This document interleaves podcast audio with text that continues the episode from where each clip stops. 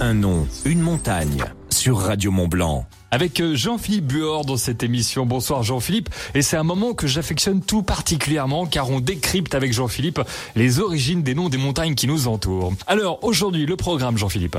Aujourd'hui, on va se réfléchir un petit peu avec euh, les cours d'eau, puisqu'il y a beaucoup de, cours d'eau différents en, Haute-Savoie comme en Savoie d'ailleurs. Et en fait, euh, ce cours d'eau donnait des noms en fonction un peu de leur importance. On a des, une eau qui était très importante, c'était la source, puisque d'ailleurs souvent des, sources un peu miraculeuses, mais des sources c'était de l'eau pure et c'était euh, très recherché.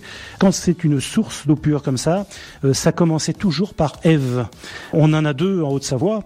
On a le col d'Évire donc Évire vient de Ève, puisqu'on y trouve une source. Et puis euh, une autre montagne qui est non loin de d'Annemasse, côté de Saint-Sergue, qui sont euh, la montagne qui est la montagne des Voirons. Alors euh, ça, ça s'écrit les Voirons, mais autrefois c'était Évoiron, L apostrophe Évoiron, et ça vient de Ève, puisqu'on y trouvait une source d'ailleurs, une source miraculeuse.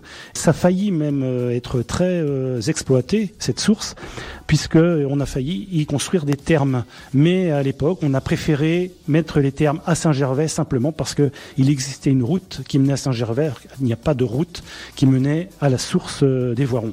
Mais la source des Voirons est plus riche que celle de Saint-Gervais. Il y a une autre façon d'écrire, euh, de décrire une source, c'est le mot aigue qui a donné notamment son nom à la ville d'Aix-les-Bains. Ça vient de Axa. On trouve des dards également. Alors les dards, rien à voir avec l'abeille. On en trouve dans le massif du Mont Blanc, notamment la pointe des dards. Alors quand il y a dard, là on n'est plus dans la source, mais on est plus dans la cascade. Quand il y a une cascade, souvent on trouve le mot dard. Et puis euh, le pisseux ou le picheux ou le pichet, enfin etc. Là c'est un tout petit cours d'eau. Ça pouvait être utile euh, en période de fonte des neiges, mais autrement, c'est un tout petit cours d'eau très irrégulier qui a donné notamment le verbe pisser. Et puis le dernier tient la borne, euh, qui a donné son nom au Grand Bornand, mais également à d'autres montagnes avec le mot borne, qui n'a rien à voir avec une borne kilométrique, mais borne, c'est un petit cours d'eau, mais qui est très encastré dans la montagne. Ça, c'est pour la borne.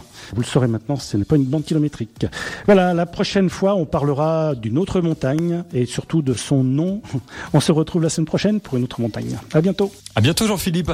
Et on rappelle que Jean-Philippe Buor est à l'origine de deux livres absolument à dévorer. Origine des noms des montagnes pour la version Savoie et Haute-Savoie. Pour en savoir plus sur tous ces noms de montagnes qui vous posent peut-être question, eh bien vous trouverez les éléments de réponse dans ces deux livres. Et pour Noël, il prépare une version qui regroupe les deux, hein, Haute-Savoie et Savoie sous la forme d'un seul et unique livre avec plein de noms de montagnes et d'origine en bonus. Voilà pour l'actualité concernant Jean-Philippe Buor, notre monsieur des noms de montagnes sur Radio Mont Blanc. Un nom, une montagne sur Radio Mont Blanc.